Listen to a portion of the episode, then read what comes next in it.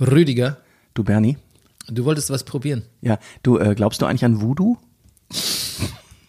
Oh, das ist aber, das war ein früher Kaff, äh, Getränkpuster heute. Ja, das hat mich unvorbereitet getroffen. Siehst du?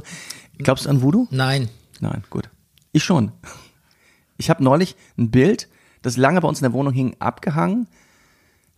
Und die Person hat sich dann an dem Tag, an dem Tag, nach zehn Jahren wieder gemeldet. Wow, That's Voodoo. Das kannst du für deine Zwecke nutzen. Du bist doch Schauspieler. Ja. Häng dir doch so ein Bild auf von irgendeinem bekannten Regisseur Ja.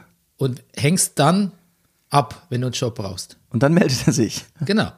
Bernie, das, das erscheint total logisch und sinnvoll. Das mache ich.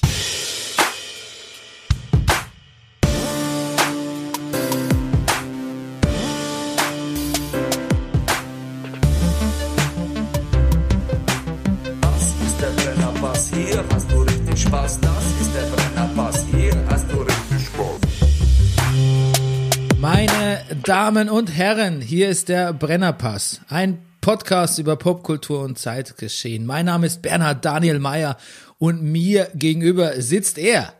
Er ist die Sophie Scholl, der, doch, don't go Oh, there. don't go Nein. there. Nein, er ist der Many-Faced Actor, der Mann, der Barfußschuhe gesellschaftsfähig gemacht hat, Deutschlands beliebtester Neurodermitiker, der Mann mit der reizlosen Kimme, der Hauskatzendompteur und Carsharing-Connoisseur. Schön, dass du bei der reizlosen Kimme immer noch lachen musst. Ich hätte kurz überlegt, ob ich Don't Go There rufe. Er ist der Bürgermeister von Dedekind City. Er ist, mit ironischer Brechung soll ich dazu sagen, Mobilist und Militarist. Er ist der Pornfree Pesketarier und laut Sekundärliteratur der lustigste Mann im Internet. Der Mann ohne Pflichtspiel Tore, Rüdiger Rudolf. Guten Morgen, lieber Bernie. Gesponsert wir von der Imkerei Peschel Biederein, Laberwalding wir sind. Dem Honiglieferanten unter den Honiglieferanten. Und Brennerpass funktioniert mit eurer Unterstützung. Danke, danke, danke, wie immer für die Spenden. Ihr könnt das auch tun. Ihr könnt es wieder tun. Unter bernie.meier.gmail.com läuft mein PayPal-Account oder ihr erbetet euch so meine Kontoinformation. Unser Thema heute ist, Rüdiger, willst du es sagen? Ja, es ist, pass auf, Narzissmus. Narzissmus. Narzissmus. Unser Gast heute ist Dr. Ber Frau Dr. Bärbel Wadetzky. eine Psychologin, Coachin, Supervisorin, Buchautorin. Buchautorin und äh, Expertin für Ja. Narzissmus, narzisstische Kränkungen, Narzissmus in Beziehungen, weiblicher Narzissmus, auch ein interessanter Aspekt. Ja. Ähm, das Thema lag uns eigentlich schon äh, länger, brannte uns schon länger auf der Zunge. Ähm, allerdings haben wir jetzt erst Frau Detzky rekrutieren können für die Sendung. Und ähm, das Ganze ging so ein bisschen ähm, so, weil wir eigentlich zur, zu, als wir uns auf die Wahl zubewegt haben, auf die US-Wahl, dachten wir, ähm, jeder, so wirklich Arsch und Friedrich sagen ja alle, Trump ist ein Narzisst. Arsch und Friedrich, das kannte ich gar nicht. Ja. Aber äh, wir wollen wissen, was ist ein Narzisst? Aber ich Was ist meine, das überhaupt? Ja, das Thema ist nicht weniger aktuell. Und man schmeißt ja jetzt auch gerne mit, also der Begriff fällt relativ häufig. Ne? Man sagt schnell mal jemand, das war eine narzisstische Aktion von Ja. Rüdiger. Bernie, Mensch, du, ähm, du brauchst ja immer Applaus, du Narzisst. Ähm, ich lass mich von dir scheiden, du Narzisst. Genau. Was dann haben so Du bist gar nicht so schön, Ja. du Narzisst. genau, aber wir wollen Bin uns gar ich nicht, nur eitel oder schon Narzisst? Ja, entschuldige. wir wollen uns gar nicht drüber lustig machen. Nein. äh, sondern wir wollen wissen, was ist es eigentlich genau? Wie definiert man es? Wo zieht man die Grenzen? Und Frau Wadetzky hat jetzt Zeit für uns und wir werden sie mit in die Sendung nehmen per Call-In ähm, ab der zweiten Hälfte. Ähm, Rüdiger, Ja. es ist ein Inzident viel vor am Samstag. Und du hast mir schon am Samstag angekündigt, Gott, ich gehe gerade so die Weltnachrichten durch, aber jetzt weiß ich, was du, ja, was du meinst. Gut, die, ja. Kiez, die Kiez-Nachrichten in dem Fall. Ja. Und du hast mir schon angekündigt, du möchtest das zum Thema in diesem Podcast machen. Ich, ach, Und im Vorgespräch ähm, hast du mich auf was, auf, ist uns gleichzeitig was Tolles an unserer Freundschaft aufgefallen. ja. Nämlich tatsächlich, diese Freundschaft stellt keine unnötigen Fragen. Nein. Bernie, wenn du mich am Samstagnachmittag anrufst und sagst, Rüdiger, hast du einen Eimer? Was ich erstmal mit Ja beantworte, zumal ich eh gerade am Putzen war. Ich habe sogar, Bernie, ich, hab- ich, will, ich will dir mal was sagen, ich gebe jetzt mal ein bisschen an. Ich habe sogar zwei Eimer. Du Narzisst. Ja, ich hab, ja. Und du mir sagst, kannst du mit einem Eimer Wasser in einer Minute vor die Tür kommen? Dann tue ich das. Ja. Ja. Und dann stand ich da. Ich war vielleicht einen Tick zu früh. Ich war bereits 50 Sekunden später vielleicht. Ja, ich habe es genau getimt. vor der Tür. Aber äh, ich kam gerade rechtzeitig, um deinen Einritt, sag ich mal, äh, zu bewundern. Ja. Du kamst, du bist ja ein extrem sportlicher Fahrradfahrer. Du kamst auf deinem wirklich sehr, sehr, sehr schönen blauen Tourenfahrrad, kann man sagen. Mit neuem Vorderrad jetzt. Mit neu- ja, alles, alles neu. Uh, ja, es ist, es ist auch wirklich in sehr guten Zustand. Es ist bl- dunkelblau Metallic, eigentlich die schönste Farbe. Nee, es gibt auch andere schöne, aber es ist ein sehr schönes Fahrrad. Kamst du eingeritten? Du hast, den kann ich auch noch nicht, einen sehr schönen neuen Helm. Nee, den habe ich schon lange. Ah. Den setze ich immer nur für die langen Fahrten nach Pankow auf. Alles klar. Weil das ist eine, das ist eine hoch, wirklich ohne Scheiß, nach Pankow fahren ist eine Hochrisikostrecke. Ja, das, das ja, Thema. Woll Wollangstraße ist echt, äh, Todesfalle Wollangstraße, sag ich Ja. mal. Oder Schönhauser Allee, das ist die andere Alternativstrecke, aber auch nicht viel besser. Ja, das glaube ich. Ja. Naja, auf jeden Fall kamst du eingeritten und ähm, ich konnte jetzt natürlich, auch wenn ich keine unnötigen Fragen stelle, es, es arbeitete alles in mir. Wofür braucht Bernie den Eimer Wasser? Wofür braucht er den Eimer Wasser? Will er irgendwas waschen? Ich hatte auch kurz überlegt, ob du vielleicht äh, Kinder dabei hast mit Wasserpistolen, die aufgefüllt werden mussten. Das, Immer denkbar. Ja, das, auch das hat mitunter eine ziemliche Dringlichkeit. Irgendwie habe ich gedacht, nee, wahrscheinlich muss irgendwas gewaschen werden. Und siehe da, es war auch so. Es musste was gewaschen werden, und zwar der, ich sag mal, das, das hintere, die hintere Hälfte deines Fahrrads, weil ich habe erst gedacht, du wärst durch Schlamm gefahren. Ich, äh, aber es war so ein bisschen heller. Ich habe gedacht, es wäre frischer Zement. Auch, auch, Auch gut, ne? Aber ähm, farblich sehr ähnlich, musst du zugeben. Es ist, ähm, es war Kokosjoghurt. Ja. Das ist immer plausibel, dass ich natürlich an einem Samstagnachmittag auch durch Zement fahren könnte. Natürlich. In Berlin wird ja überall gebaut. Ja. Berlin ist eine einzige Baustelle. Es war Kokosjoghurt, weil ich habe mir bei Netto einen Kokosjoghurt besorgt und also zwei und hatte beide davon in meinem Korb. Hinten Fahrradkorb und bin dann, äh, als ich die Schönhauser Heide durchquert habe, hat es dann so gebumpert. Also ich glaube, es war bei einem, wahrscheinlich bei einem Randstein und so, dass der eine, Da schon. Ja, Ah. dass der eine aufging. Also zwischen, sag ich mal, dem Incident und letztendlich meiner Waschstraße lagen gute 20 Minuten. Ja, aber gemerkt habe ich es erst Ah, äh, im Bedding dann. Als du plötzlich einen Kokosgeschmack im Mund hattest. Nee, als ich plötzlich auf meine, man sieht ja manchmal seine eigenen äh, Schuhe beim Treten, als Ja. Mhm. ich gemerkt habe, da sind weiße Streifen. Und dann habe ich mal einen, einen Blick nach hinten riskiert. Aber du hattest kein Adidas an, sondern Nike. Und da dachte ich, das, das ist was falsch. Entschuldigung. Ähm, nee, hatte ich hatte kein, gar keine Turnschuhe an. Ah. Ähm, und dann habe ich gesehen, der ganze Hinterreifen ist eingeschäumt mit Kokos, äh, Kokosjoghurt. Und dann war mein Gedanke, okay, äh, jetzt, wenn ich jetzt Rüdiger anrufe, hätte den Vorteil, erstens, ich müsste nicht in fünften Stock hoch und dann wieder runter. Zweitens, ähm, ich müsste gar nicht das Fahrrad im Hinterhof und da alles vollsauen im Hauseingang, sondern ich könnte es auf der Straße unten erledigen. Drittens, mein Eimer ist äh, gerade unter einem Berg CDs begraben, die ich vor kurzem mal ge äh, gerettet habe aus der alten Wohnung. Und ähm, aus der wo alten Wohnung, damit meine ich vor drei Jahren. Drei Jahre lag- lagen sie jetzt darum, sehr zum Unwillen meiner Ex-Frau. Ähm, genau, und dachte, es wäre einfacher, wenn ich Rüdiger schnell frage, weil der putzt doch sicher Samstag vielleicht eh Und stellt keine unnötigen Fragen. und stellt keine unnötigen Fragen. Sehr gut. Und so kann man sagen, ich bin zwar nicht durch Zement gefahren, Rüdiger, aber diese Aktion hat unsere Freundschaft nur weiter zementiert. Fantastisch. Vielen Dank nochmal an dieser Ja, Stelle. sehr, ich bitte dich. Ja. Kein Ding. Solange wir draußen eine Viertelstunde Brennerpass basteln. Rüdiger, hattest du eigentlich Hör Ja. Hörerpost für uns? Ähm, ja, du, ich hatte in der Tat, äh, äh, es ist ganz verrückt jetzt, ich habe es mir aufgeschrieben, also klar, Martin Korbmacher aus Cuxhaven hat sich gemeldet, Oh. aber er hatte auch gefragt, äh, was, was ähm, nach dem Voodoo gefragt, aber das haben wir ja schon geklärt. Ach Hat, so. hattest du eine? Ja. Äh, Regina Liebig aus Oldenburg schreibt. Ja. Das klingt sehr, Achso, die heißt so, ah, verstehe. ja, das klingt sehr authentisch, ne? Regina Liebig. Ja, sehr, ja. Könnte es geben, ne? Ich habe angefangen, mir gute Namen aufzuschreiben, falls man doch immer mal was Fiktionales schreibt, dass man Namen hat. Ja. Regina Liebig aus Oldenburg schreibt, habt ihr euch eigentlich schon den neuen Obama-Schinken besorgt? Uh, Liebe Regina, wir sind, Schinken sagt man nicht mehr. ähm, das heißt jetzt die neue Oba- Obama-Scheibe. ja, Ist auch ganz cool, oder? Früher hat man so für Schallplatten Scheibe gesagt. Hast du schon die neue ABBA-Scheibe? Scheibe, ja, das, da gibt's, in dem Bereich gibt's viele so Begriffe. Was auch Schauspieler, wenn die, sagen wir mal, Hast du schon die neue Little Yachty-Scheibe? Ja. Schauspieler reden auch gerne mal, wenn, zum Beispiel, das kannte ich auch nicht, äh, wenn man, nehmen wir an, wir hätten jetzt im Theater eine Duo-Szene, aber deine Szene, ich gehe irgendwann ab, würde damit enden, dass du einen ziemlich langen Monolog nach mir hast. Also über zwei Seiten. Dann würde man sprechen, oh, der Bernie hat gleich noch einen richtig langen Riemen. Wow. Ja. Ich dachte sowas wie die Moni. Da, gleich kommt eine Moni oder so. Die Moni? Ja, Monolog. Ach, Mono. Pff. Mach doch mal eine Moni. Moni, das Studenten würden das sagen. Okay. Die auch Fusi sagen statt Fußball. Die, die würden Moni sagen. Ich weiß nicht, ob du Studenten heutzutage da nicht Unrecht tust, wenn du ihnen unterstellst, sie würden immer noch Fussi Das sagen. stimmt. Das stimmt. Okay, liebe Studenten, es tut mir leid. Weißt du, was Fuzzi, ein Fuzzi ist? Fuzzi war doch so ein Charakter in den Karl- Karl-May-Filmen. Ja, aber ein Fuzzi mit F-O-O-T-S-I ist, glaube ich, so Oh. unterm, unterm Tisch so ein bisschen Fußerotik. Hm. Ja. Weiß ich auch in meinen Studentenzeiten. Hat's, ja? Ob, Okay, ich, ob ich das schon mal hatte, wolltest du das jetzt gerade mal fragen? ne? Ich- Nein, das ist, äh, das ist ein Non-Disclosure. gut. Ähm, weißt du übrigens, dass mein Vorsatz für 2021 ist, kann ich jetzt schon sagen. Ja. A Porn-Free 2021. Ach, sieh mal an, ja, das Thema, ja.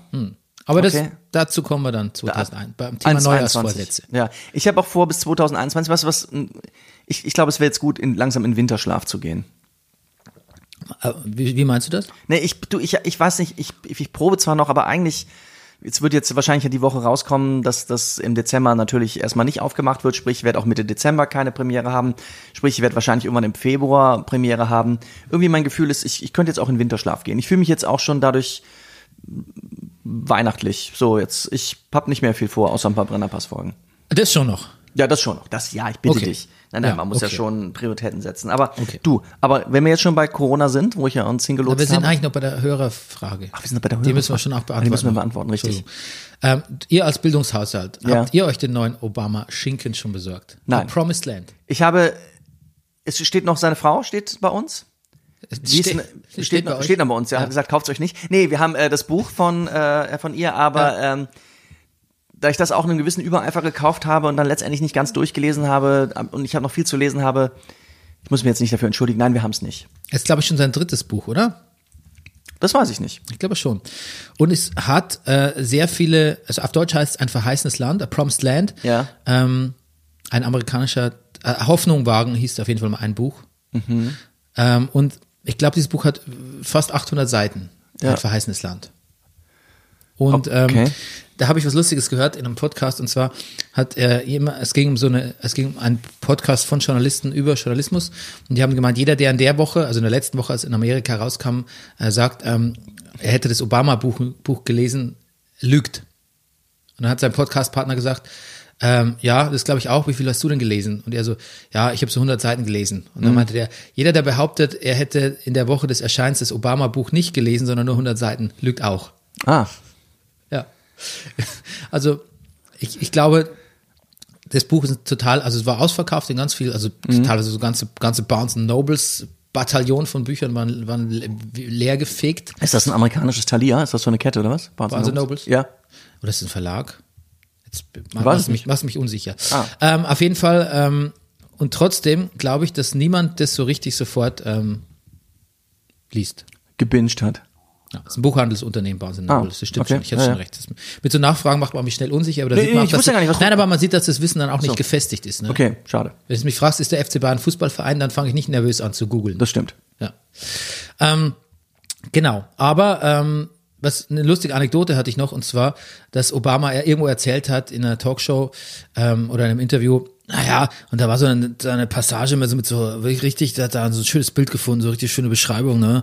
Und dann hat der Lektor gesagt, nee, aber das kannst du nicht weglassen und so, weißt du, und so, das ist echt ein bisschen, so ein bisschen, ja, und dann, nee, da kämpfe ich für, das lassen wir so drin und so.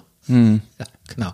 Und das, weiß nicht, das stelle ich mir dabei so beim Seitenumfang von 800 und Obama immer noch so, nee, ist ein schönes, das lassen wir drin, das Passage. Das ich das ist auch total. Und No, das Barack, really, you have to kill your darlings. Nee, ach nee, das. ja, und da, da, da mögen manche dann den Einwand bringen, ja, okay, das ist natürlich, das ist der ehemalige Präsident der Vereinigten Staaten und eine Ja. sehr prominente Person, solchen Leuten kürzt man wenig raus. Stimmt natürlich. Ich kann aber auch sagen, dass tatsächlich in meiner Tätigkeit als Übersetzer im Englischen, äh, und das bestätigen mir auch meine Lektoren aus dem Verlag und Kollegen, Ja. ähm, wesentlich laxer ähm, redigiert wird und lektoriert wird. Ach. Also da bleibt tatsächlich, also im Deutschen wird meistens, kann man nicht für alle Verlage unterschreiben, aber meistens sauberer lektoriert. Hm. Also es ist oft tatsächlich so, dass Bücher, die ähm, im Idealfall sind die oft nach dem deutschen Lektorat, also nach, nach der Übersetzung, strukturierter und auch so ein bisschen schlanker. Nicht, dass jetzt weniger sind, aber einfach ein bisschen, bisschen äh, präziser. Weil die amerikanischen und englischen Lektorate sind tatsächlich nicht so streng. Da darf vieles drin bleiben. Erstaunlich. Ja, Interessant. ja, genau. Das wollte ich eigentlich nur mit dieser Anekdote sagen. Ähm, Bücher, zum Thema Buch habe ich noch was. Rüdiger, du wolltest Ja. zum Thema Corona? Corona, achso, du, pass auf. Ähm, du, meine Kinder, Du kennst ja hier das, kennst du das Erika Hess Eisstadion? Natürlich kennst du das Erika Hess Eisstadion. Natürlich. Ist direkt um die Ecke hier im Hat Wedding. das, hast du schon wieder offen jetzt? Ja, pass auf, nee. Ähm, ich, äh, da sind äh, meine beiden Kinder angemeldet zur Eislaufschule, so ein Kurs jeden Montagabend. Äh, hatten sie eine gemacht, dann kam der neue äh, äh, Shutdown Light. Ja, und jetzt Loki. ka- ja, der, genau. Und jetzt kam die E-Mail von der Eislaufschule, ähm, dass das auch in absehbarer Zeit nicht wieder aufmachen wird und Eislaufschule geben wird, weil, Bernie, halte ich fest, das Erika Hess Eisstadion wird umgebaut zum Impfzentrum. Ah, Imp, Impfzent, Imp, Impfzentrum ist was anderes. Zum ne? Imp, ja. The, the Imp. Half Man. Ja, ja. Imp, Impfzentrum ist was anderes. Du was ich gelesen habe? Äh, da äh, in der Friedrichstraße, da hängt ein Plakat äh, für 59, 49 Euro äh, äh, Corona-Impfung, super, super, kann man jetzt machen, sofort hingehen, hier direkt in der Nähe und dann steht äh, Nähe Hackischer Markt und jetzt halte ich fest, geschrieben H-A-K-I-S-C-H-E-R. Entschuldigung, Haki? Haki-Share. Ja. Ja, eben falsch. Ja, nicht, ja, schon noch nicht klar. mal Haki, noch nicht mal Haki, sondern Ja. Haki-Share. Also Haki, ja. doppelt falsch geschrieben. Ähm, jetzt ist es eh eine heikle Sache, oder wenn man irgendwo hingeht und lässt sich, äh, also nicht, nicht ist gar nicht impfen, sondern es ist Test, Corona-Test. Es Achso, eh eine- jetzt war ich über, jetzt, jetzt war ich ja völlig von Socken. Es ist eh eine heikle, habe ich auch das- ja. es ist eh eine heikle Angelegenheit, irgendwo hinzugehen, wo man nicht genau weiß, was passiert und Mhm. lässt sich dafür 50 Euro, ist jetzt auch kein Pappenstiel, sagt man nicht mehr, impfen. Entschuldigung. und dann möchte man doch, dass das seriös ist, ne? Ja, irgendwie schon. So ein Corona-Testzentrum sollte seriös sein. Weißt du, was ich Und dann, nein, nein, bin ich noch nicht fertig. Ah. Und dann schreibe ich auf demselben Plakat, was groß plakatiert ist, auf dieser Seite der, äh, der äh, Friedrichstraße, wo so viele Baustellen sind, Ja. schreibe ich einen der prominentesten oder vielleicht den prominentesten Platz Berlins einfach mal auf zweierlei Arten komplett falsch. Tja. Jetzt frage ich dich, was ist da los? Ist das, das ist doch nicht seriös dann, oder? Ich oder, oder ist der Plakatdesigner, oder muss das ganz schnell gehen? Ich, Am vielleicht. Telefon, Hackischer Markt, beschreibt man das, keine Zeit, mach einfach. Kein Google zur Verfügung. Ich, man fragt sich. Ist doch irre, oder? Ja, für die, ich würde da nicht hingehen. Ja. Ich sag's dir direkt, ich würde da nicht hingehen. Weißt du, wo ich hingehen würde? Falls du mal dringend einen Test brauchst, äh, zum BER. Am BER, das, also, das, vieles hat nicht geklappt, das soll wohl klappen, äh, ist ein, ist, ist ein großes Testzentrum, aber es sind im Moment natürlich keine Fluggäste da. Also da kannst du hinfahren, kriegst schnell einen Test. Wo hast du eigentlich deinen Test gemacht? Ich hatte zwei Tests, eins hier in der, in der Praxis, äh, hier in der Nähe. Und das andere, Hausarzt. Hausarzt. ja, so ja, eine Praxis, die, glaube ich, so ein bisschen auf so Zeug spezialisiert war. Also nicht mein Hausarzt. Also die, die macht das nicht. Genau. Und das andere, äh, der Arbeitgeber. Ja. Okay. Der Arbeitgeber. Ja, ja, die Produktion. Am Set oder was? Am Set, ja. Äh, Beziehungsweise die hat das komplette Set ins Produktionsbüro bestellt, im Produktionsbüro. Und dann haben wir, sozusagen mein Drehtag war der erste Drehtag und die Schauspieler, die in den Tagen danach kamen, kamen jeweils an dem Tag zum Set selber. Am Set selber wurden dann die Schauspieler für den nächsten Tag getestet. Ja. Okay. Gut. Hätten wir das. Ähm, ja, Ja. so viel zum Thema Corona. Ich will gar nicht so viel über Corona machen, weil mich das Nee. Thema ein bisschen nervt und vor allem möchte ich nicht, möchte auch nicht rumjammern. Ich finde, es wird genug gejammert in diesem Land. Ich finde, wir sind überhaupt das, wir sind das 1A Jammerland, glaube Ja. ich. Ich finde auch, wenn Herr Laschet sagt, das härteste Nachkriegsweihnachten, würde ich auch denken, geht's, geht's noch ein bisschen kleiner? Bist du, also ich weiß nicht, ob so Nachkriegsweihnachten, also ich glaube, nee. Ja, da muss man, man muss eigentlich nicht schon wieder die, man muss überhaupt nicht ähm, das Wortfeld Krieg und Nachkrieg schon wieder bemühen, finde ich. Ja. Ja, möchte gerade Kanzler werden, der kleine, der kleine Laschi. Ja? Ähm, ich wollte eigentlich nur sagen, dass ich in der, New- in der New York Times eine lustige Überschrift gelesen habe. If we can't face up to a, if we, if we can't face up to a pandemic, how could we avoid uh, apocalypse? Das war ein Artikel über Climate Change. Mhm. Das gemeint so, die Leute sich so doof anstellen, irgendwie eine Pandemie einzudämmen und ständig nur am Jammern sind und das geht nicht und das will ich nicht und so. Dann nächstes Problem dann, wenn der Klimawandel mal ein bisschen ernster wird, wie soll das dann? Viel Spaß damit, war Ja. das Fazit des Artikels. Okay. Ja, genau. Deutschland Jammerland, ne? Unsere Jana aus Kassel haben wir eigentlich auch Oh. im Intro schon abgefrühstückt, möchten wir eigentlich auch nicht mehr viel dazu Nein. sagen.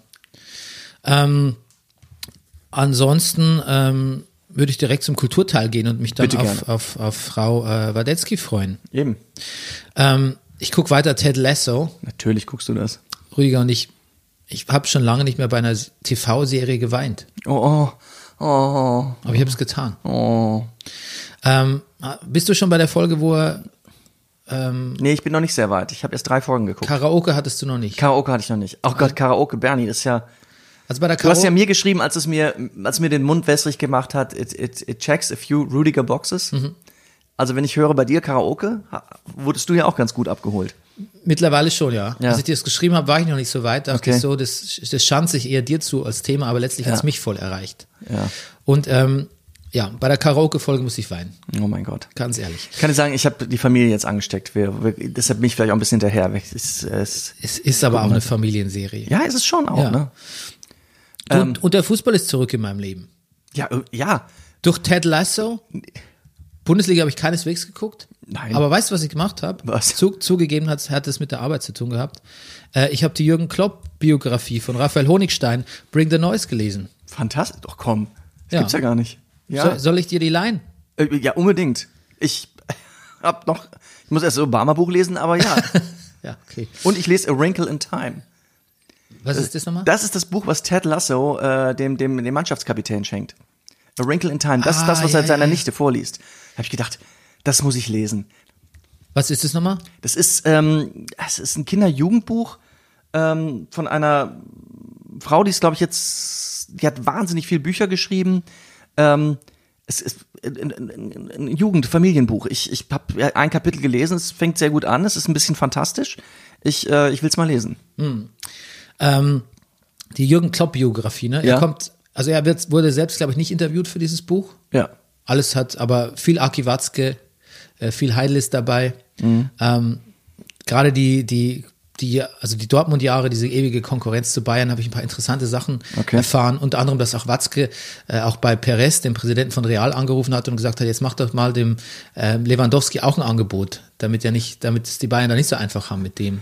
Ja, wollte sie in die Flügelzange nehmen. auch wirklich so, so Sachen über Klopp, Ja. die man ta tatsächlich schon wusste, aber auch, also dass er so ein, so, ein Vulkan war, der auch so mal richtig sehr hart mit seinen Spielern ins Gericht gehen konnte. Er blieb immer auch Kumpeltyp oder väterlicher Typ, aber Ja. er ist auch mal zu Spielern hin und hat die geohrfeigt. Ah ja, Ja. okay. Ähm, Der Abu Chaka, das, ja. wie genau. viel, wie, wie, wie oft gekränkt er war, wie auch die, seine Probleme mit der Presse und so. Ähm, ist noch nicht so ganz so viel Liverpool drin, wie ich gehofft hatte, aber das wird aktualisiert im, im Januar, hat mir der äh, Herr Honigstein versichert. Okay. Es ist sehr detailreich, ist gut geschrieben, ist ein gutes Fußballbuch. Super. Ähm, hat Spaß gemacht. Bin Sehr fast gut. durch. Ein, ich glaube zwei Kapitel noch oder Ja, so. will ich haben. Ja, gebe ich dir. Äh, dann die Woche. Dann bin ich, also ich glaube, heute werde ich. Man fragt ja schon manchmal, was so, was, was, was würde wohl, ob Jürgen Klopp wohl Freude an Ted Lasso hätte? Ja, wie, gute Frage, wie die Fuß, wie Fußballer das allgemein aufnehmen. Aber ich, also ich glaube, meinem Verständnis vom Fußball nach ist es schon eine Mischung aus einer sehr guten, also es ist eine total haarsträubende Comedy, aber irgendwie bleibt genug Fußball-Authentizität drin irgendwie, oder? Ja, irgendwie schon. Ja. Naja, und es ist, es menschelt halt so unglaublich angenehm. Ich Es sag ist, dir was, Es ist Ted sehr Lasso- warm, es ist wahnsinnig warmherzig. wenn ich, es ist, es ist, also wer das, wer wer sowas schreibt, der, der muss ja, das, der, der ist, glaube ich, der Erleuchtung schon ganz schön nahe. ja. Ist, meine ich wirklich. Und ich sag dir, wenn ich Ted Lasso vor meinem, ich rede immer nur über meinen einen Drehtag, weißt du, das mache ich ja mit zehn Jahren noch. Bernie, weißt du noch, als ich mit Dieter Hallervorden gedreht habe? Ähm, ich sag dir, wenn ich Ted Lasso, wenn ich das vor meinem Drehtag gesehen hätte, ich hätte die Szene anders gespielt. Ja? Wie Ted Lasso mit, mit bösen Menschen umgeht, die ihm mal kurz verbal ans Leder gehen. Das, das, das, das öffnet einiges. Sehr interessant, auch weil er ist ja natürlich schon, er ist ein Showman, ne? Ja. Er rückt sich mit seinen Anekdoten und so schon auch gerne in den Vordergrund. Und er Ja. geht auch, wenn man mal ein bisschen kritischer drauf gucken will auf seine Figur, geht er schon auch gerne hausieren mit seinem Positivismus und so, ja, ich bin so lustig und ach, Mhm. ums Gewinnen geht's mir gar nicht und so, ne? Also er braucht schon eigentlich Applaus und Zuspruch. Mhm. Aber was ihn so ein bisschen jetzt nach, wenn wir jetzt wieder so eine Narzissmus-Definition angehen würden, ein bisschen unterscheidet auch von so einem klassischen Narzissten, ist, dass er wahnsinnig gut mit Kränkungen umgehen kann Ja. ohne dass man denkt, die gehen, ohne dass man denkt, er ist nicht empathisch und die gehen ihm am, am Arsch vorbei, weil das wäre ja auch kein guter Umgang. Nee. Es trifft ihn, aber er kann es einordnen.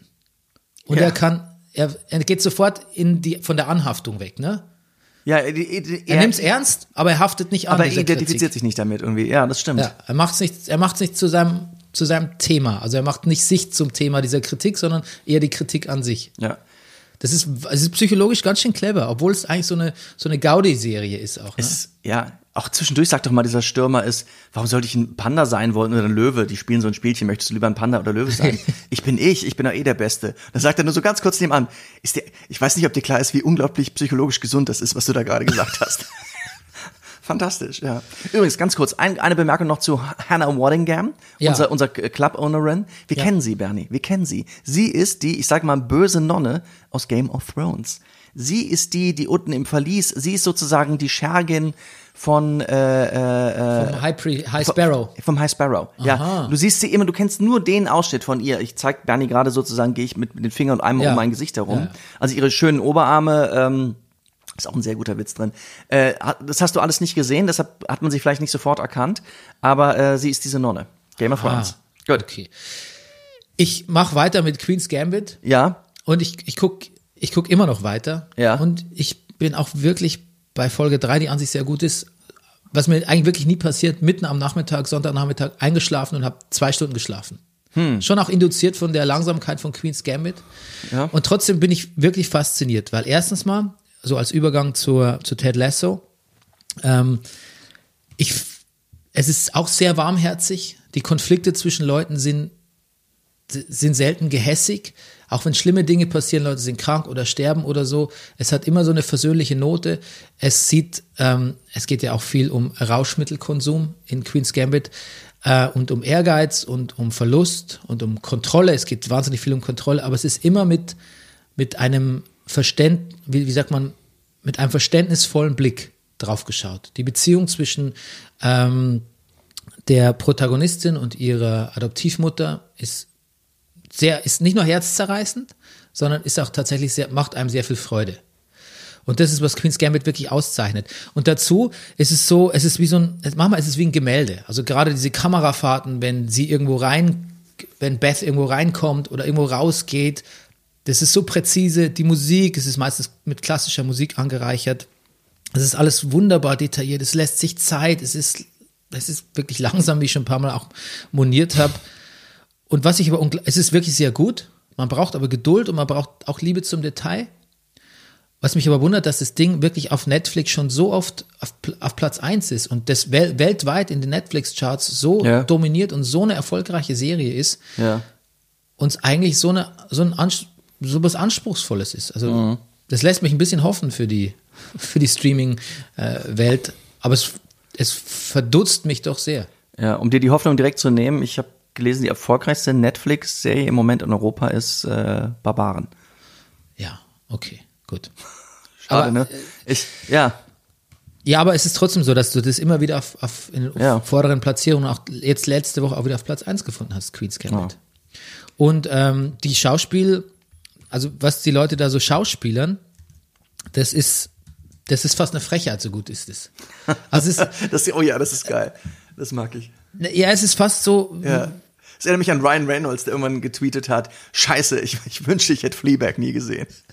Ja, denkst auch, bist Ryan Reynolds, machst so viel richtig, hast mit, wie hieß es hier, äh, äh, äh, Deadpool, du Ja. denkst, du, du wärst die Krone des Humors, mm, dann kommt so ein kleines Fleabag um die Ecke. Aber auch die Anya oder Ania Taylor-Joy, die, die Beth Harmon spielt, das ist wirklich, also das, das sind, das sind Oscar-Performances. Also das ist eigentlich fast ein Witz, das ist fast verschwendet für, also nein, das ist wahrscheinlich Quatsch, aber es ist fast verschwendet für eine Fernsehserie. Tja, Es ist relativ irre, was da abgeht und trotzdem braucht man Geduld für die Serie. toll. Geduld braucht man nicht für unseren Freund Mandalorian. Mandalorian, ja. Hast du gesehen, die aktuelle Folge? Ja, natürlich, ja. Ja. Ähm, Carl Weathers kommt vor. Du weißt ja, Carl Weathers kennst ja sicher aus Apollo Creed noch. Ah, Rocky, Apollo Creed. ja, ja, schon klar. Carl Weathers.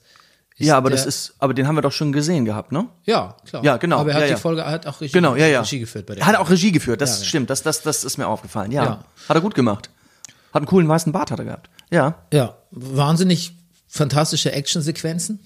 Wahnsinn. Aber das, ehrlich gesagt, das ist das, was ich gerade gedacht habe. So nach dem Motto, ist verschwendet an der Fernsehserie. Aber das ist ja wirklich, Ja gut, aber alles nach Rise of Skywalker, da musste man, da musste man Boden wieder gut machen. da, ich, absolut, aber es gelingt.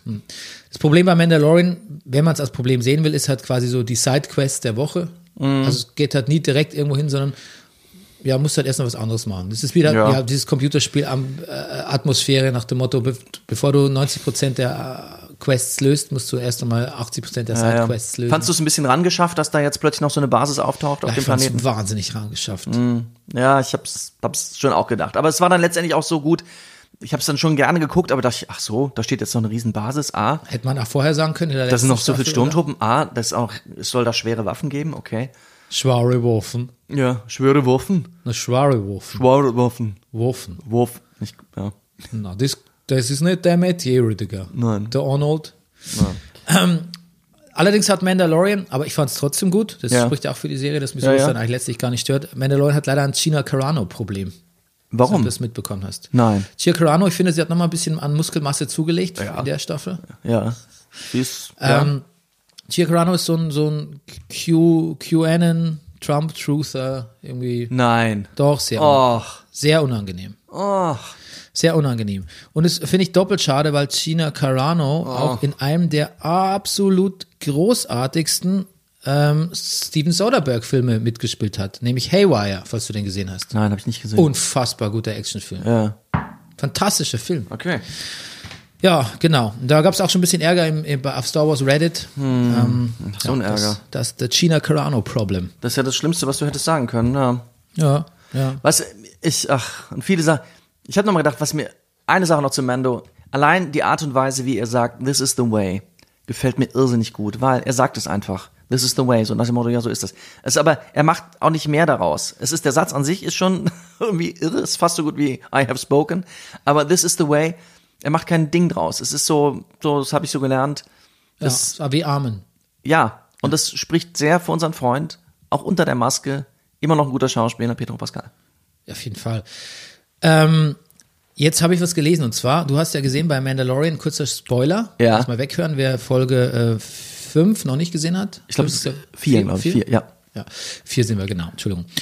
Ähm, da wurde doch gesehen, man hat doch gesehen, dass die quasi ähm, äh, Moff Gideon Ja, ja. forscht ja quasi. Ähm, Giancarlo Esposito kann nur Bösewichte spielen, oder? Hab noch keine andere Rolle von ihm gesehen. So der Go-To-Bösewicht. Ja, der so das Maß, ja, irgendwie, ich habe noch nichts anderes gesehen. Ja, auch selbst in Community kam er jetzt vor in dieser Rolle, ja. Ja, und zwischen Gus Frings und äh, Ja. Moff Gideon ist nicht viel Unterschied irgendwie in der Darstellung. Oder auch nee, bei, irgendwie nicht. Ja. Aber Oder auch bei The Boys. das stimmt, ja, da ja auch, ja, klar. Egal, was ich sagen wollte, er forscht doch da, ne? Er, wahrscheinlich will er vermutlich so ähm, Ja, was haben wir da Midi- gesehen? Midi-Chlorianer, diese, dieser, dieser, Ja. äh, dieser quasi dieser Stoff im Blut von Macht. Ach so, genau, das, ja. Will er ja wahrscheinlich Leuten, will er Zwangsimpfung? Ja. Da ist es wieder. Oh ja, richtig, Bernie. Hatte der Hildmann kriegt große Ohren. Ja. Und ein Darth Vader Kostüm? Ja, Zwangs, Zwangsimpf, ja, Zwangsimpfung durch Gideon. Und ähm, man überlegt, ja, will er einfach nur so Super Soldiers züchten? Aber es gibt jetzt Überlegungen, so wie quasi die Star Wars Prequels ja so ein bisschen Flickwerk waren, handlungstechnisch, und Clone Wars quasi dem Ganzen erstmal so einen richtigen inhaltlichen Rahmen gegeben hat, dass es auch plötzlich die Mythologie mehr Spaß gemacht hat, dadurch, dass man die Geschichte von Anakin mehr kennengelernt hat. Ja. So überlegt man jetzt, ob Dave Filoni, Mastermind Dave Filoni, versucht vielleicht diese Palpatine-Wiederkehr so ein bisschen mehr Fleisch zu geben, indem er quasi das hier anzettelt im Mandalorian, dass auf diese Art und Weise mit Baby Yodas Blut versucht wurde, Palpatine-Klone zu züchten. So wie Snoke zum Beispiel. Weißt du? Okay, ja, Und- ja. Eigentlich eine, ich finde, ehrenvolle Aufgabe, so den, den Unsinn zu, zu retten, den die nach den J.J. Abrams und Konsorten da verbockt haben. Ryan Johnson, du bist ausgenommen. Auf der anderen Seite gefällt mir auch die Einstellung meines Sohnes, Ja. der sagt, wenn jemand sagt Kylo Ren, dann da, wer ist Kylo Ren, habe ich nie gehört. Ja. Wer ist Ray? Nie gehört. Star Wars gibt es nur sechs Filme. Mehr weiß, mehr kenne ich nicht. Da, mit da kann, also quasi, Mhm. Moment, so, so ist er. das, so ist er ja. Ah, Okay. Und Auch damit kann ich auch was anfangen. Es gibt, Auch okay. damit kann ich auch arbeiten. Die, die voll, voll, vollkommene Verleugnung der Sequel-Trilogie. Alesia? Ich, ich kenne keinen Alesia. Ja. Okay, gut. Soweit zu Mandalorian. Sehr gut. Ähm, ähm, ich wollte noch sagen, Megan Thee Stallion hat ähm, Mm. ihr Debütalbum rausgebracht. Das heißt Good News. Hat ein paar gute Oldschool-Tracks. Okay, oh, das ganz- muss ich hören. Bin noch nicht ganz durch, aber ich hatte durchaus Spaß bisher. Ich, ich, also Megan Thee Stallion, ich, auch so im direkten Vergleich, ich, ich kannte bis jetzt nur dieses äh, äh, Wet Ass Pussy. Das Gefühl, wenn die, die hat, als hätte die für jeden Takt in der Musik noch drei Worte mehr als jeder andere. Die ist irgendwie, die ist, die ist so drauf. Ich versuche hier mit meinem guten Rap zu definieren. Ich, ich, ich finde es also ich find, ich find sie find's super. Aber kennst du nicht Savage mit Beyoncé? Ihr ist erster Doch, das kenne ich auch, stimmt, natürlich. Genau. Ähm, es ist auf jeden Fall ist auch sehr, sehr sexual. Mhm. Aber ähm, ja, das ist eine Form von Eskapismus, gegen die möchte ich jetzt, kann ich nichts einwenden. Ich auch nicht. Ja. Ähm, auch empfehlen kann ich, äh, auf rollingstone.com habe ich es gelesen, ähm, Phoebe Bridgers im Gespräch mit Lars Ulrich. Äh, ach, Phoebe Bridgers ist riesen Metallica-Fan, ach was. Mag sogar Saint Anger und äh, spricht mit Lars Ulrich so ein bisschen ähm, über Fans und so. Und dann sagt sie was Interessantes und sagt so, Fans sind in ihrer Definition, ihr Album heißt ja auch Punisher, Fans sind Punisher, also auch ähm, Leute, die unfreiwillig, ist so ist ihre Definition, den Künstler quälen mit ihren Erwartungshaltungen. Und das fand ich ganz interessant, dieser, dieser Take, dass Phoebe Bridgers sagt, und da trifft sie natürlich, hat sie mit Lars Ulrich den genau den richtigen Rezipienten, sagt Fans mit ihrer Erwartungshaltung und auch mit diesem massiven Potenzial enttäuscht zu werden. Ja. Das macht was mit dir als Künstler. Ja, das glaub ich. Es, nimmt dir, es nimmt dir auch kreative Freiheit und, und Spielraum irgendwie. Mhm. Die meint es nicht böse, meint sie, aber sie sind unabsichtliche Aber Punisher. Ja. ja, es ist da. Fand ich ganz interessant. Sehr gut. Ähm, hast du noch was zu, zu, aus unserer Nee, Kulturdings? Nee, weil wir müssen ich glaube nicht. Ich glaube, wir ähm, bereiten uns jetzt mal innerlich vor, weil Ja. gleich haben wir Genau, also wir äh, empfangen jetzt gleich ähm, Frau Dr. Wadetzky.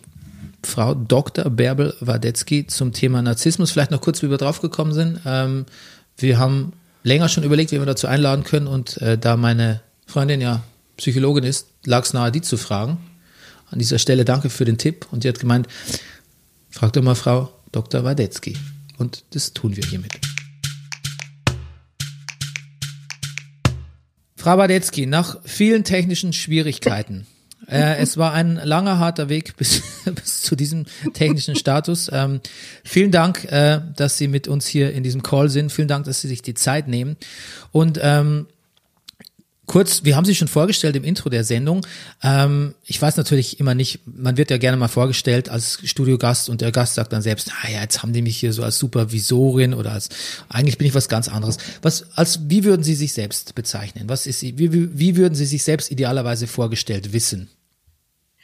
Also, ich würde mich vorstellen als, ähm, ich heiße Bärbel Wadetzky, ich bin Psychotherapeutin, Supervisorin und Coach, beziehungsweise Beraterin, aber das ist heutzutage ja dasselbe, und bin leidenschaftliche Autorin von vielen psychologischen Büchern.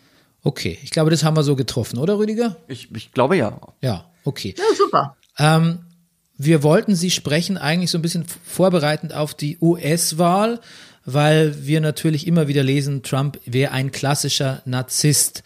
Und ähm, jetzt haben wir uns gedacht, okay, hat nicht geklappt, aber äh, also weniger aktuell ist es jetzt eigentlich auch nicht geworden, das Thema Narzissmus und das Thema Trump sowieso nicht.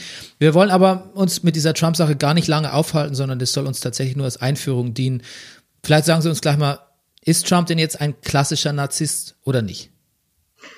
Also so kann man das gar nicht sagen, weil ähm, man kann jemanden nur als Narzissten oder einen Menschen mit einer narzisstischen Persönlichkeitsstörung bezeichnen in dem Moment, wo man ihn diagnostiziert hat. Also ich habe ihn nie gesehen persönlich und habe ihn auch nicht äh, einer Testdiagnose äh, unterzogen.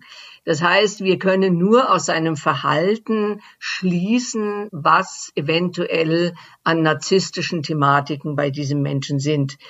Ganz sicher gehört er nicht in den Kreis der sogenannten normal narzisstischen Menschen, sondern es ist schon eine gewisse maligne Komponente. Also ein Kollege von mir, der Herr Kernberg, der nennt es den bösartigen Narzissmus, der sich eben darin auszeichnet, dass jemand wirklich andere Menschen schädigen will. Und ähm, das denke ich, ist in seinem System schon ein großer Teil, dass er nur dann überlebt, wenn er die anderen in Not bringt und ähm, somit sein eigenes Versagen überdecken kann. Ähm, oh, jetzt höre ich mich selber. Ja, okay, gut, dann mache ich es wieder le leiser, den, den Lautsprecher. Ähm, umgangssprachlich wird man ja sagen, so ein Narzisst ist ein Mensch, der ist ein ausgeprägter Egoist, arrogant, äh, selbstsüchtig, rücksichtslos, wenig empathisch. Ähm, aber das ist ja auch was, was man schnell mal in den Mund nimmt. Dann sagt so, du verhältst dich narzisstisch oder uns, ähm, ich, ich als Autor, äh, Herr Rudolf als Schauspieler, uns wird ja, werden ja auch mal gern narzisstische Tendenzen unterstellt. Ich hätte es gern so ein bisschen genauer. Gibt es eine Definition von, von Narzissmus, die man, die so allgemein verständlich ist? Also was man sagen kann, ist, dass alle Menschen narzisstische Anteile haben.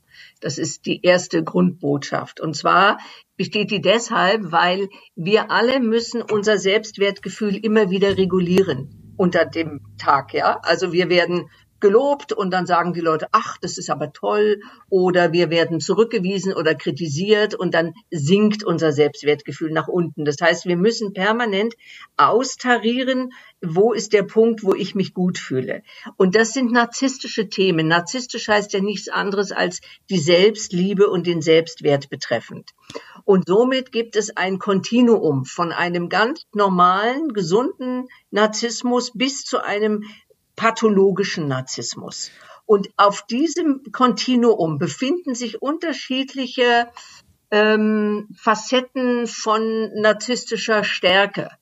Und insofern gibt es Menschen, die haben mehr narzisstische Anteile und es gibt Menschen, die haben weniger narzisstische Anteile, aber haben tun wir sie alle. Also können wir und, eigentlich festhalten, dass per se Narzissmus oder narzisstische Anteile gar nicht schlechtes sind, sondern vielleicht auch was, was also ganz auch wichtig ist, weil man will ja sein Verhalten als Mensch auch, als äh, sozialer Mensch auch evaluiert wissen, ne? Ja, erstens das und dann gibt es ja das, was man auch den sogenannten gesunden oder ich nenne es lieber positiven Narzissmus nennt. Ähm, das ist das, ähm, ja, das gesetzte Selbstwertgefühl, wo jemand sagt, ach ja, ich weiß um meinen Wert, ich weiß aber auch um meine Grenzen, die ich habe. Und ähm, ich bin ein Mensch, der sich selber ähm, gut einschätzen kann in seiner Leistungsfähigkeit und äh, die auch gute Bindungen aufnehmen können, weil zum narzisstischen Defizit gehört immer auch ein Bindungsproblem. Hm. Das heißt, diese Menschen, die haben nicht gelernt, was ist eine gute, ein gutes Miteinander, sondern die stellen sich immer in die erste Reihe und sagen, ich bin sowieso das Wichtigste auf dieser Welt, äh, aber nicht, weil sie so ein gutes Selbstwertgefühl haben, sondern im Gegenteil, weil sie sich dadurch überhaupt nur ein Selbstwertgefühl produzieren, in dem sie besonders sind. Könnte man sagen, dass die, ähm, dass der Narzissmus dass man das ein bisschen jetzt genauer gefasst hat, äh, indem man, also oder fasst man es genauer, den Narzissmus, den wir meinen, der ist ja eigentlich problematisch, den wir auch Trump und Konsorten unterstellen, das würde eher, das wäre eher eine narzisstische Persönlichkeitsstörung, oder? Das wird es genauer äh, Vermutlich, aber wie gesagt, das kann man über keinen Menschen sagen, weil ähm, das kann man wirklich nur diagnostizieren anhand von Tests oder von, von, von bestimmten Fragen. Aber wir können natürlich aus dem Verhalten dieses Menschen schon erkennen, ob diese Person wirklich fähig ist, ähm, ihre, ihre Fähigkeiten und, und, und ähm, beziehungsweise ihr Verhalten ähm, so zu gestalten, dass es ein gutes Miteinander gibt. Und Menschen mit einer starken narzisstischen Prägung, denen geht es nicht darum, ein gutes Miteinander zu haben, sondern denen geht es hauptsächlich darum, von den anderen bewundert und wahrgenommen zu werden. Also der Faktor Beachtung ist so wichtig und die tun alles, um beachtet zu werden und um im Grunde die Besten und die Größten zu sein. Und dann ist natürlich ein Versagen äh, in deren System überhaupt nicht vorhanden. Da ist alles, was die andere Person tut, um mich nicht zu bestätigen, schon ein Affront. Das heißt, Kritik alleine bedeutet schon, du gehörst nicht mehr in mein Orbit. Das hat man bei Trump gesehen. Der schmeißt alle raus, die nicht seiner Meinung sind. Und das ist natürlich ein äh, beziehungstötendes Verhalten, weil dadurch äh, habe ich nur noch Ja-Sager und Applaudierer um mich rum, aber das sind keine Beziehungen in dem Sinne, dass sich einer auf den anderen bezieht, sondern hier geht's nur darum, äh, zu sagen, du musst dich auf mich beziehen und alles andere interessiert mich nicht. Jetzt haben Sie selber schon sehr schön Übergang äh, geleistet, nämlich Sie beschäftigen sich ja auch mit Narzissmus in Beziehungen. Ja. Sind Sie zum Beispiel auch, also sind Sie auch paartherapeutisch tätig? Äh, nein, ich bin nicht mehr tätig, ähm, weil ich auch ähm, sozusagen die Form, wie ich Paartherapie gelernt habe, ähm, nicht umsetzen kann. Wir haben es immer zu zweit gemacht. Da war ein männlicher Therapeut und ich als weibliche Therapeutin und die haben zusammen mit einem Paar gearbeitet, was natürlich unglaublich toll ist, weil mhm. ähm, Daniel ist nicht einer zu zweien, sondern jeder von den Klienten hat auch die Möglichkeit, sich mit einer von beiden zu identifizieren. Und somit umgeht man eigentlich eine eine Konkurrenz zwischen den Paaren, aber auch eine Konkurrenz zwischen den Therapeuten. Das heißt aber auch, dass man gut miteinander arbeiten kann und eben nicht äh, jetzt seine narzisstische Ecke nach vorne bringt und sagt, ich bin hier die bessere von beiden, sondern dass man sagt, wir zwei arbeiten zusammen mit diesem Paar. Ähm, das tue ich nicht mehr, das habe ich früher, das mache ich heute nicht mehr. Ähm, ich berate im Grunde die Menschen, die in einer Beziehung diejenigen sind, die in Not geraten. Also die das Problem spüren und sagen, ich kann und will so nicht mehr weiterleben, ich brauche Unterstützung. Und ähm, die kommen zu mir, das sind sehr häufig die Frauen, aber in letzter Zeit merke ich auch immer wieder die Männer, die in derselben Situation sein können. Und äh, die unterstütze ich dann äh, entweder in Form, dass sie auf eine Trennung hinarbeiten wollen oder aber, dass sie sich gestärkt fühlen wollen in der Beziehung. Okay, ich habe ja gelesen, dass ähm, eine narzisstische Störung ähm, geschätzt eher ein männliches Problem ist, also 75 Prozent Männer, 25 Prozent Frauen. Ähm, also A, können, können, würden Sie das so unterschreiben? Und B, wie, wie sieht denn zum Beispiel ein typischer, ähm, wie sähe denn Narzissmus in einer Beziehung aus, jetzt mal von Erstmal von männlicher Seite. Also, da kann man unterscheiden. Es gibt äh, einen sogenannten grandiosen Narzissmus. Das ist das, was wir an Trump und sehr vielen Männern sehen. Das sind die, das ist die narzisstische Ausprägung, wo die Menschen sich größer machen, als sie sind. Also sie identifizieren sich mit einem Größen selbst, äh, indem sie ideal sind und besser als alle anderen. Und dann gibt es auch noch den sogenannten Komplementärnarzissten. Das ist die andere Seite. Das sind die, die man heute auch zum Teil die vulnerablen Narzissten nennt. Das sind die, die sind mehr in dem Gefühl von Minderwertigkeit verhaftet, die das Gefühl haben, ich bin die schlechteste Person und die wertloseste Person der Welt, was ja auch schon wieder grandios in sich ist. Ne? Mhm. Ähm, die haben so, sozusagen, ein Kollege nennt es immer das Größenklein. ähm, das ist so, so, so immens groß, dieses Klein, kleine selbst, dass es auch schon wieder grandios ist. Aber das sind die Menschen, die eher sich zurücknehmen und sich selber in Frage stellen, sich kleiner machen, als sie sind und die anderen machen sich größer, als sie sind. Und ganz häufig finden wir diese grandiose Form mehr bei den Männern und die andere, die komplementär-narzisstische Form eher bei den Frauen. Und das ist aber trotzdem nicht geschlechtsgetrennt, denn es gibt auch viele Männer, die einen eher komplementären Narzissmus haben und es gibt viele Frauen, die auch einen grandiosen Narzissmus haben. Aber von der Verteilung, glaube ich, her sind eher die Frauen diejenigen, die sich mehr eher minderwertig fühlen. Deshalb habe ich dieses Phänomen auch vor ähm, was weiß ich, vor äh, 20 Jahren oder vor fast 30 Jahren als den weiblichen Narzissmus beschrieben, weil das ist eine narzisstische Form, die für viele gar nicht sichtbar ist, weil wir immer Narzissmus mit dieser grandiosen mhm. Überhöhung in Verbindung bringen. Beschreiben Sie doch mal den, den komplementären äh, Narzissmus in der Beziehung, jetzt vielleicht auch mal aus weiblicher Sicht. Wie könnte das aussehen im Alltag? Also das könnte so aussehen, dass sich die Frau einen narzisstisch, grandios narzisstischen Mann sucht, ähm, der attraktiv ist, der was darstellt, zumindest in ihren Augen, ja, der ähm, eloquent ist, der verführerisch ist und der ihr am Anfang sagt, du bist die tollste Frau der Welt. Und sie bewundert ihn und sagt, oh, du bist ja wirklich der Prinz, auf den ich immer gewartet habe, ja. Und dann kriegt man fünf Blumensträuße und dann kriegt man 100 E-Mails am Tag und dann kriegt man die tollsten und die besten Erlebnisse mit Sekt trinken im Mondschein und lauter so tollen Sachen, die ja alle klasse sind, gar mhm. keine Frage. Nur, es ist auch wiederum zu viel. Ich habe das beschrieben mit einem Feuerwerk, ja. Also diese Anfangsphase ist wirklich sowas von super und es knallt und Farben und prächtig und so. Und was ist, wenn das, wenn das äh, Feuerwerk abgebrannt ist? dann gibt es nur noch Schwefelgeruch. Und das ist dann der Punkt, wo diese Beziehungen oftmals eigentlich zerbrechen. Auch wenn sie dann noch weiter bestehen, ist eigentlich die Frage, was machen wir jetzt miteinander? Weil die narzisstischen Menschen, und das sind sie beide, beide Seiten, die suchen im Grunde so das große Gefühl und, und das Schwärmen und das sich am anderen betrinken, ja? Das ist, das ist für sie Liebe. Aber das hat mit Alltagsliebe und Alltagsbeziehung nur wenig zu tun. Das wissen wir, das sind Highlights und die sind toll, gar keine Frage. Aber Bindung und Beziehung ist noch mal was anderes.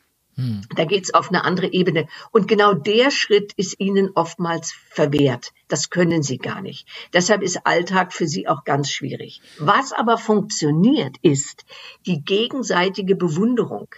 Also die Frau, die sich ja minderwertig fühlt, ist natürlich enorm aufgewertet, wenn der Mann sagt, du bist so toll. Und er lebt von ihrer Bewunderung. Ja, er wird dadurch noch größer, weil er ist ja eh schon der Tolle.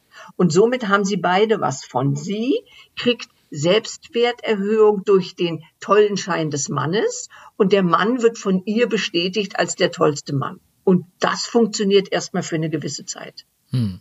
Ich habe in der, ich glaube, in der Süddeutschen war es mal was gelesen davon, dass ein Kennzeichen von ähm, Narzissmus auch ist, diese, diese große Kränkbarkeit, dass man im Prinzip ja. A, alles ähm, als Aversion gegen sich versteht und ja. B, auch ähm, in so einer Erwartungshaltung ist, äh, wo, bei der nur rauskam, raus kommen kann, dass äh, die Leute undankbar sind und es nicht zu würdigen wissen, was man macht und letztlich mal dann letztlich im Prinzip alles unter dieser alles unter derselben Antenne empfängt, nämlich die Antenne ist mir passiert eigentlich Unrecht und dann auch so ein so ein Kampf gegen Windmühlen dann inszeniert für sich selber. Wissen Sie, können Sie mir ungefähr folgen, dass die so eine ja, über, übersteuerte, ja, ja, so eine übersteuerte Vulnerabilität eigentlich auch ein Kennzeichen von Narzissmus ist, ohne dass man jetzt von sich selber behauptet, ich wäre grandios oder ich wäre der Beste, sondern ich mache eigentlich im stillen Kämmerchen mein Ding, erwarte aber dafür grandiose ähm, Reaktionen. Naja, das ist, das ist sozusagen die, die ganz normale narzisstische äh, Ecke, die jeder Mensch hat. Ne?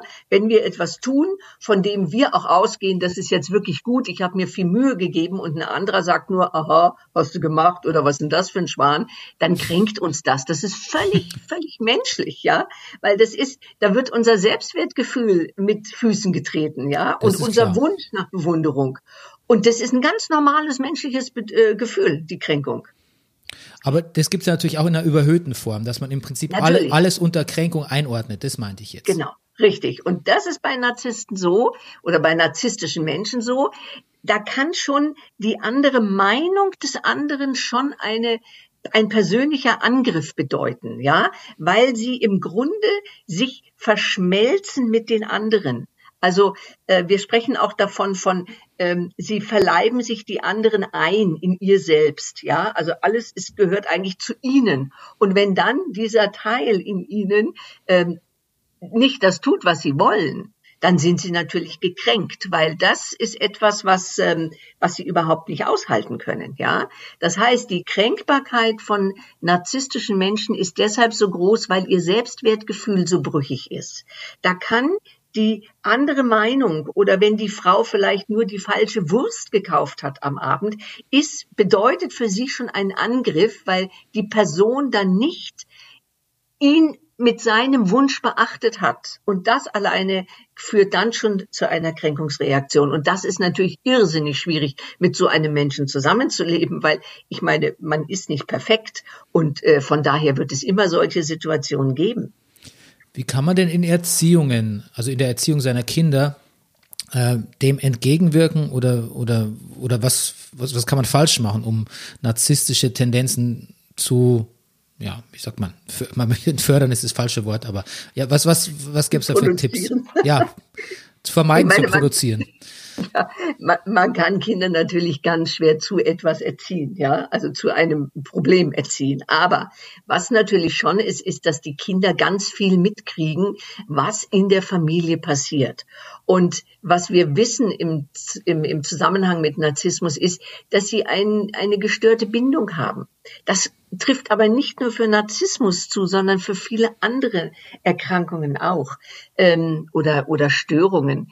Ähm, Es geht darum, dass das Kind im Grunde sich nicht so gesehen fühlt, wie es eigentlich ist. Diese Kinder kriegen in der Regel einen Auftrag, nämlich den Auftrag, das narzisstische Defizit der Eltern zu füllen. Das heißt, das Kind muss eine bestimmte Fähigkeit oder ein etwas, etwas darstellen, um die Eltern in ihrer narzisstischen Gekränktheit wieder aufzuwerten. Und das ist das, was wir narzisstische Ausbeutung nennen. Da geht es nicht um das Kind, sondern es geht um die Bedürfnisse der Eltern, die vor den Bedürfnissen des Kindes stehen. Das heißt, Kinder sind ja auch so clever, dass sie genau spüren, was muss ich tun, dass ich geliebt werde und nicht aus der Familie falle. Das ist ja das Wichtigste. Und dann passen sie sich an und dann werden sie vielleicht zu der Person, die sie werden sollen. Und sehr häufig, was man heutzutage immer mehr feststellt, ist es, dass diese Kinder sehr früh sehr ähm, glorifiziert werden also als Brosche am Revers oder als der große Stolz, ja. Ähm, und dann wird das Kind sozusagen übermäßig gewertet und das macht sich, schlägt sich natürlich nieder im eigenen Selbstwertgefühl, dass sie dann auch mit dem Gefühl in die Welt gehen, ja, hallo, ich bin was Besonderes, weil ich war immer was Besonderes. Oder die andere Seite, dass Kinder emotional vernachlässigt werden. Aber auch die erhöhten Kinder werden letztendlich emotional vernachlässigt, weil sie nicht gesehen werden in ihrer kindlichen Bedürftigkeit, sondern sie müssen etwas darstellen. Und das halte ich für einen ganz wesentlichen Punkt. Es ist nicht der einzigste, aber das ist ein ganz wesentlicher Punkt. Ähm, wo das Selbstwertgefühl sozusagen nicht an die Realität wirklich angemessen angepasst wird. Die haben natürlich eine Chance, wenn sie dann im Kindergarten sind und die anderen denen also mal eine auf den Kopf stupfen und sagen, hallo, ich bin genauso wichtig wie du, dann kann das gut sein, dass sich das ausgleicht. Ähm, man spricht sogar auch davon, dass Narzissmus zu einem Großteil angeboren ist. Das heißt, dass ganz bestimmte ähm, Regulatorien im Gehirn anders strukturiert sind als bei anderen Menschen.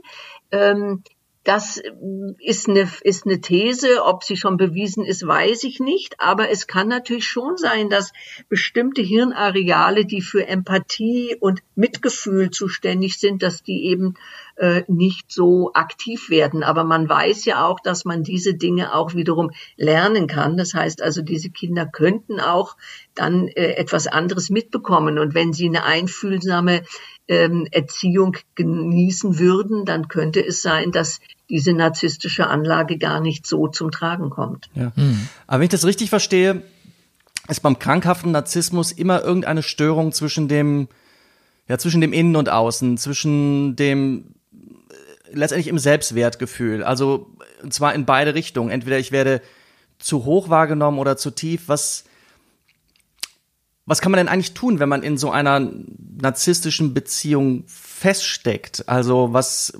egal als welcher Part, um da wieder rauszukommen? Also sagen wir mal so, die grandiosen Narzissten spüren ja das Leid oftmals nicht, sondern sie halten sich ja für im Recht und ihr System für das einzig Wahre.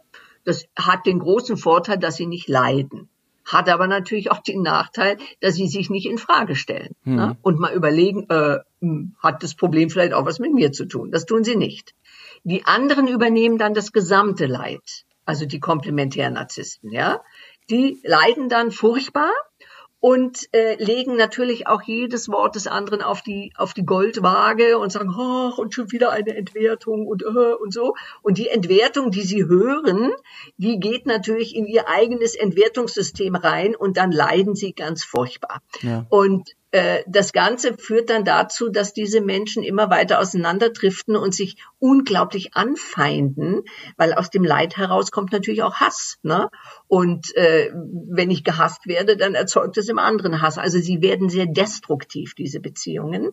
Und das Beste ist natürlich, dass man mal anfängt, seine eigene Fähigkeit in den Vordergrund zu stellen. Also gerade das äh, von den Komplementärnarzissten, die ja eben das Leid spüren und sagen, hier stimmt was nicht. Sie sind ja nicht gezwungen, in dem Leid zu bleiben, sondern sie können ja ihre Fähigkeiten und Kräfte mobilisieren, um sich gegen dieses Leid besser abzuschirmen, ja. Und das kann manchmal in der Beziehung wirklich gut funktionieren. Manchmal hat es aber auch zur Folge, dass sie sich trennen müssen, mhm. weil sie sagen, es ist so destruktiv für mich, ich kriege hier keinen Fuß auf den Boden. Und dann ist es natürlich besser, wenn man die Beziehung verlässt, ähm, weil zu viel Leid sich anzutun ist ja unsinnig. Es ist ja eh deshalb auch so ein interessantes Thema, weil man so viele Anteile von dem, worüber wir hier reden, auch bei sich findet oder in Beziehungen, ja. auch wenn es nur kleine Anteile sind. Und es ja. muss ja auch nicht immer negativ sein, haben wir eingangs festgestellt.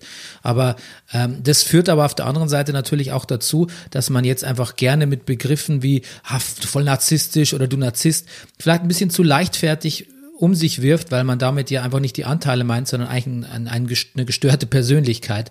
Ähm, jetzt ähm, das, also würden Sie auch sagen, es ist ein bisschen zu einem Modewort oder einer Modediagnose auch verkommen im allgemeinen, im All, also im ja, allgemeinen ja, Umgang, Fall. nicht unter Therapeuten?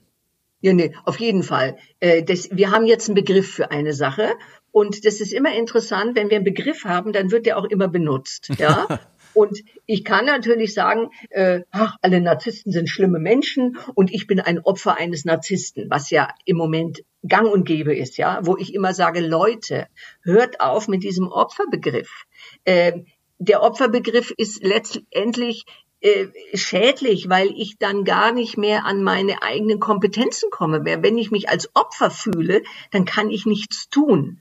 Natürlich ist es so, dass Narzissmus sehr häufig auch ähm, mit anderen Dingen verbunden ist. Also Narzissmus ist ja selten eine einzige Diagnose, sondern die kann ja auch in die äh, Psychopathologie, in die Soziopathie hineingehen, wo Menschen wirklich gewalttätig werden.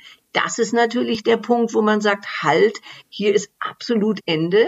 Auch verbale äh, äh, Ausraster können auch Gewalt sein. Und dagegen muss man sich stellen und muss sagen Nein. Also in Amerika zum Beispiel ist, ist die Gegenwehr viel zu gering gegen die Gewalt, die da entsteht. Also der Narzissmus selber ist es ja gar nicht, sondern der ist ja eigentlich also Menschen mit einer narzisstischen Struktur wollen ja eigentlich Bewunderung und Anerkennung kriegen. Ja, das ist ja überhaupt nicht gewalttätig. Aber es mischt sich oft mit einer Gewalttätigkeit, die aber dann auch in eine andere Diagnosekategorie geht.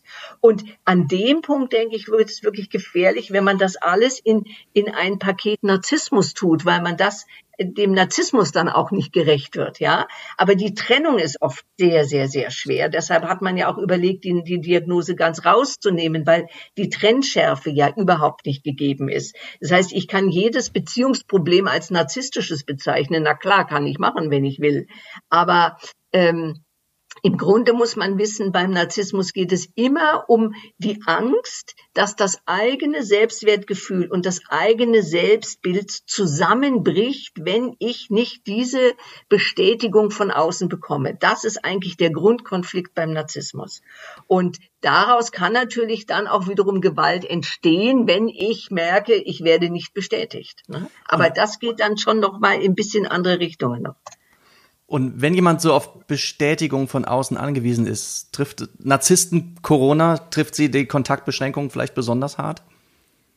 Das könnte gut sein, ja. Weil wo kriege ich dann Bestätigung her? Also wenn ich nicht mehr in die Arbeit gehen kann und das Gefühl habe, hoch, ich kann hier auftreten als der große Held, ähm, das kann schon so sein, dass, äh, dass man vieles abtrauern muss, wie gesagt, in Anführungsstrichen, ähm, dass eben bestimmte Felder nicht mehr da sind, zum Beispiel auch Applaus, ne? Das ist ja auch ein ganz, ganz wichtige emotionale Nahrung, die ja ich. auch wiederum narzisstisch ist, aber im positiven Sinne. Wenn ich einen Vortrag halte und ich kriege den Applaus, dann ist es wie eine positive Dusche.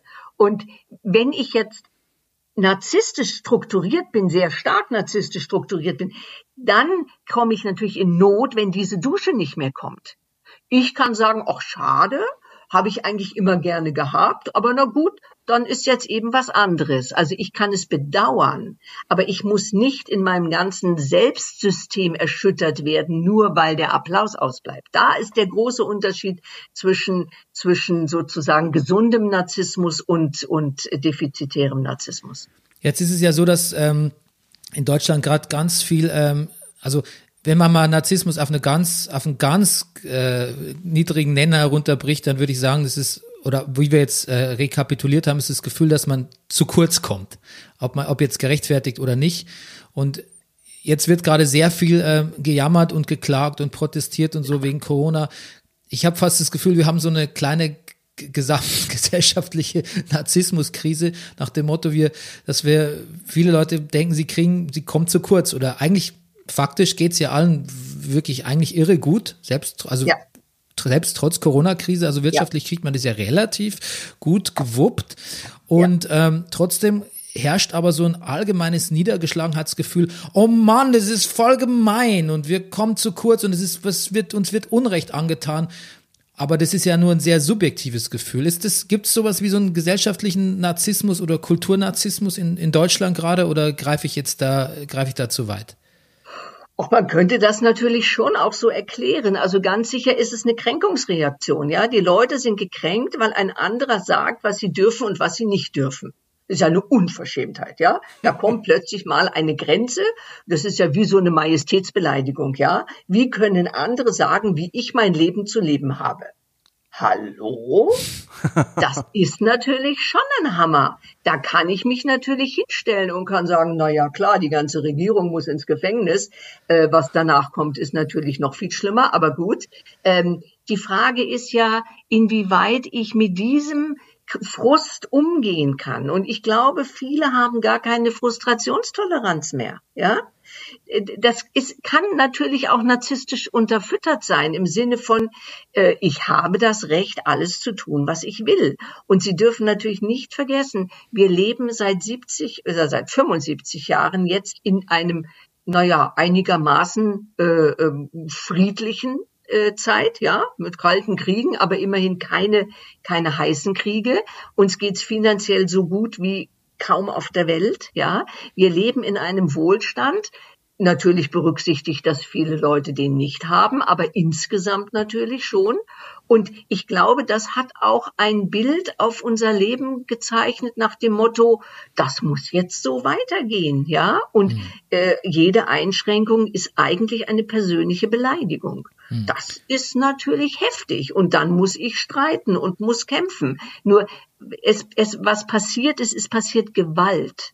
Und auf Gewalt setzen sich natürlich dann auch Gewalttäter drauf. Das heißt, Kritik ist ja ganz was anderes als das, was im Moment da läuft. Das ist ja wirklich Zerstörung.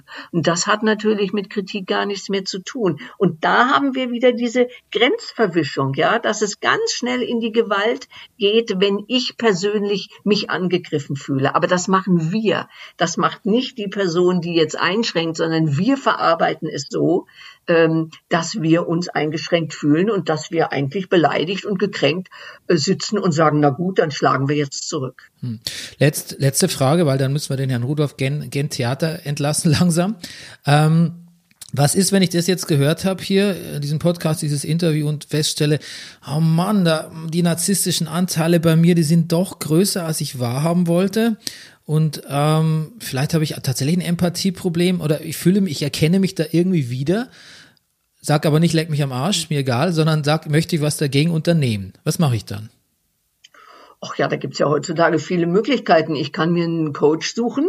Das ist immer noch besser als Therapeut. Ne? Da muss ich nicht sagen, hoch, ich habe vielleicht hier irgendwie äh, ein größeres Problem, sondern hol mir einen Berater oder lese mal Bücher oder äh, gucke mir, was weiß ich, Videos an oder sowas und, und mach mal eine Introspektion und sag mal, jetzt frage ich mich doch mal, wo kriege ich Probleme in Beziehungen, die vielleicht mit meinem überzogenen ich muss besser sein zu tun hat. Vielleicht höre ich auch wieder Botschaften, die mir andere vielleicht schon mal gesagt haben, kommen mir vielleicht ins Gedächtnis und dann kann ich mal gucken, was gibt es in meinem Leben, was mich so wie soll man mal sagen, was mich so hungrig sein lässt, dass ich eben diese ewige Bestätigung suchen muss. Und dann kann man gucken, wo, wo ist das Problem? Und dann kann man mit diesem Problem wohin gehen und sagen, Sie, ich habe hier ein Problem und dann kann man schauen, ja, ist das Problem wirklich eins und was können Sie tun? Wichtig ist ja, äh, dass wir sozusagen lernen, unser Selbstwertgefühl selber zu füttern und zu stärken, dass wir nicht nur auf die anderen angewiesen sind, sondern uns selber auch immer wieder ins Gleichgewicht bringen können, indem wir uns selber loben, indem wir uns Unterstützung geben, indem wir uns trösten, wenn, wenn wir was versagt haben, indem wir uns nicht abwerten. Das ist ein ganz, ganz wichtiger Teil. Ich muss mich ja nur erhöhen, wenn ich mich auf der anderen Seite abwerte. Das sind ja so, so Mechanismen, die man auch auflösen kann, wo man anfängt, wirklich eine, eine achtungsvolle Art und Weise mit sich umzugehen umzugehen lernt. Ähm, und das sind alles Sachen, die, die, die kann man erfahren. Und äh, da würde ich sagen, sich auf die Suche machen nach jemandem, mit dem ich über all die Dinge reden kann. So wie Sie zum Beispiel. Zum Beispiel. Also ich bin sehr, ich bin sehr glücklich über dieses Gespräch und den Verlauf, weil wir, ähm, naja, wir haben so viele Mechanismen an, angeschnitten, die ähm, über die wir ohnehin in der Sendung sprechen, die aber auch gesamtgesellschaftlich äh, relevant sind und wo jeder sich sich auch ein bisschen nochmal neu entdecken kann, auch wenn es vielleicht manchmal auf eine negative Art und Weise ist, aber ähm, ich finde, es ist genau Nein, das, das Negative machen wir draus. Hallo, Hallo, die Botschaft macht der Empfänger und nicht der Sender. Das So. heißt, ich kann sagen, oh Gott, ich habe einen narzisstischen Anteil. Oder ich kann sagen, hey, super, jetzt habe ich was von mir entdeckt, klasse, da kann ich weiterlernen. Ich bin, ich freue mich sehr, dass wir an dieses äh, die Botschaft äh, bestimmt der Empfänger, nicht der Sender, wieder anknüpfen. Äh, ich darf sagen, der Soundtrack, der Soundcheck äh, zwischen Ihnen beiden ähm, war war hochinteressant anzuhören, weil äh, Frau Dr. Wadetzky für den Soundcheck ähm, ein, ein bisschen reden musste und hat erzählt, was sie heute Morgen gelernt hat. Ich glaube, es war Gunther Schmidt, ist das richtig? Ja. Ja, Ja, mhm. ähm, und da ging es halt auch um, um, um Sender und Botschafter und das hat sich sehr schön gemischt mit verschiedenen Nachrichten, die wir hier beim Soundcheck in den Äther hineingeschickt haben und kein, man konnte nicht genau sagen, welcher Sender welche Botschaft gerade empfangen hat. Das war sehr, das war ganz wunderbar.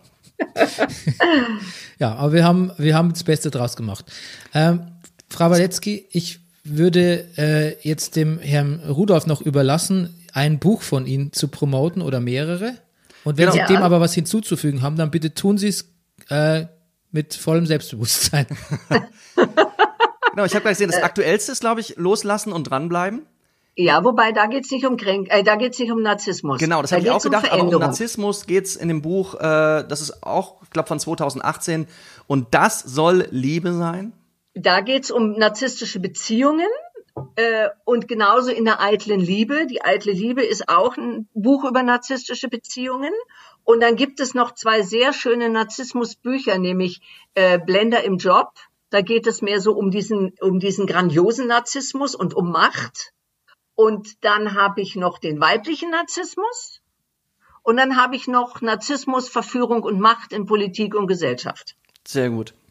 Und auf ihrer Webseite habe ich gesehen, es gibt auch einen ein Online-Kurs raus aus der Ja. Narzissmusfalle.